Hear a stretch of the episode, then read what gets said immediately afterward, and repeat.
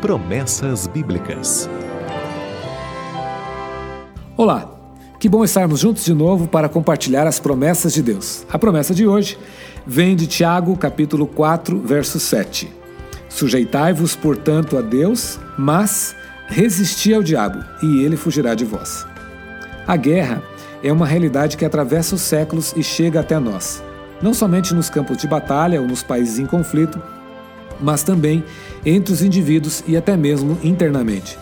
Todos esses conflitos são reflexos de um conflito maior que se arrasta ao longo dos séculos entre Deus e Satanás.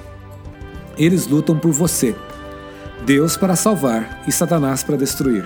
Na promessa de hoje, há uma fórmula frequentemente usada por Deus em suas promessas, que é a junção de um mandamento com uma promessa.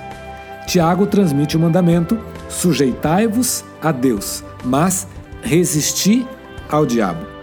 A palavra usada aqui por Tiago para sujeitar tem origem militar e significa colocar-se no devido lugar dentro de uma hierarquia. Sendo assim, o mandamento é: encontre o seu devido lugar no exército de Deus e resista o diabo. Ninguém resiste a Satanás sozinho.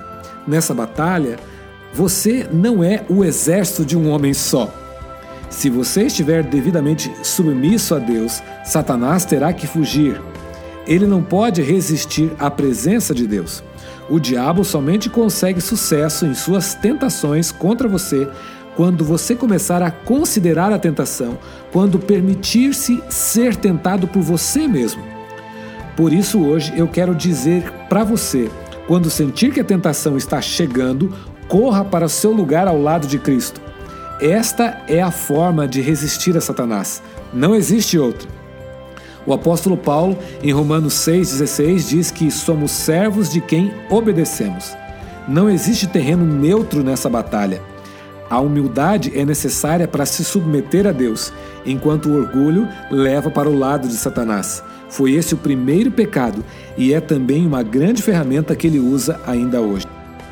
Nada é mais invencível do que a alma que sente sua nulidade e confia inteiramente em Deus. Isso está no livro Patriarcas e Profetas, escrito pela escritora Ellen White.